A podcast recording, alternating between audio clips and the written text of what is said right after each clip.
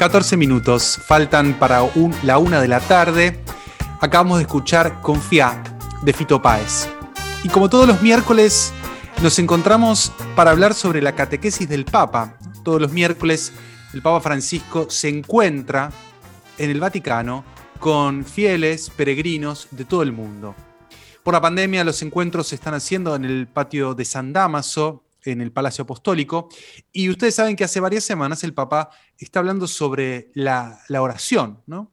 Y en esta catequesis que el Papa ya nos, nos, avisa que va a ser la penúltima, que ya está terminando, el Papa quiere hablar sobre la perseverancia en el rezar, ¿no? Él dice, esta perseverancia es una invitación que nos viene de la Sagrada Escritura, ¿no? Y pone el ejemplo del peregrino ruso, ¿no? Y el itinerario espiritual que el peregrino ruso hace cuando se encuentra con una frase de San Pablo en la primera carta a los tesalonicenses que dicen, oren constantemente. Y él se pregunta, el peregrino ruso, cómo es posible rezar sin interrupciones, ¿no? sabiendo que nuestra vida está fragmentada, que tiene muchos momentos diferentes, que no siempre se hace posible la concentración. Y de este interrogante, el peregrino ruso empieza una búsqueda que lo va a lo conducir a descubrir esta llamada de oración al corazón, ¿no? Que es repetir a lo largo del día, Señor Jesucristo, Hijo de Dios, ten piedad de mí, que soy un pecador. Una oración muy sencilla, pero muy bonita, dice el Papa. Una oración que poco a poco se va adaptando al ritmo de la respiración y que se va extendiendo por toda la jornada. El Papa se pregunta, ¿cómo es posible custodiar siempre un estado de oración. Y tomando el catecismo de la Iglesia Católica, el Papa toma algunas citas de la historia de la espiritualidad, ¿no? Por ejemplo, empieza con el monje Bagrio Póntico, ¿no? Donde nos habla de, que hay un ardor en la vida cristiana que nunca debe faltar, ¿no?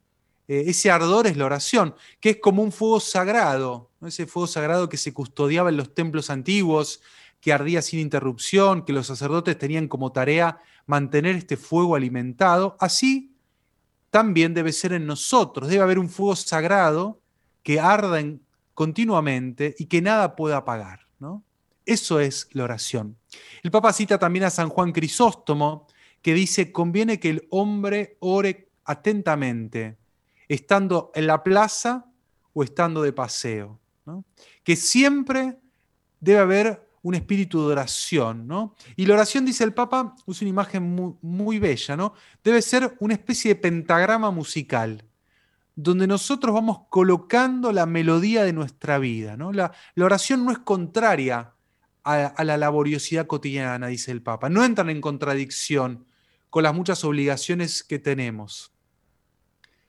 Si acaso, dice, la oración es el lugar donde toda acción encuentra su sentido, su porqué y su paz. El Papa reconoce que no es fácil poner en práctica, ¿no? Y, pone el ejemplo de una madre, de un padre que están ocupados con mil cosas, que pueden incluso sentir esta nostalgia por un periodo de su vida en el que les era más fácil encontrar tiempos y espacios de oración, ¿no? Pero bueno, se puede custodiar este fuego, ¿no? Eh, dice el Papa, hace bien pensar que Dios nuestro Padre que debe ocuparse de todo el universo, se acuerda siempre de cada uno de nosotros. Por eso también nosotros estamos invitados a acordarnos de él. El Papa recuerda que el monaquismo cristiano, ¿no? el tiempo de los monjes, siempre se tuvo mucha estima por el trabajo, no solo por el deber moral ¿no? de proveerse a sí mismo y a los demás, sino también por buscar una especie de equilibrio, un equilibrio interior. ¿no? El trabajo nos ayuda, dice el Papa, a permanecer en contacto con la realidad. ¿no? Las manos entrelazadas del monje, dice el Papa, llevan los callos de quien empuña pala y asada.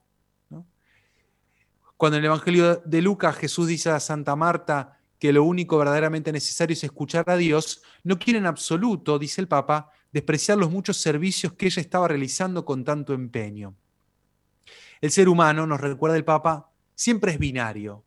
Nuestro cuerpo es simétrico, tenemos dos brazos, dos ojos, dos manos.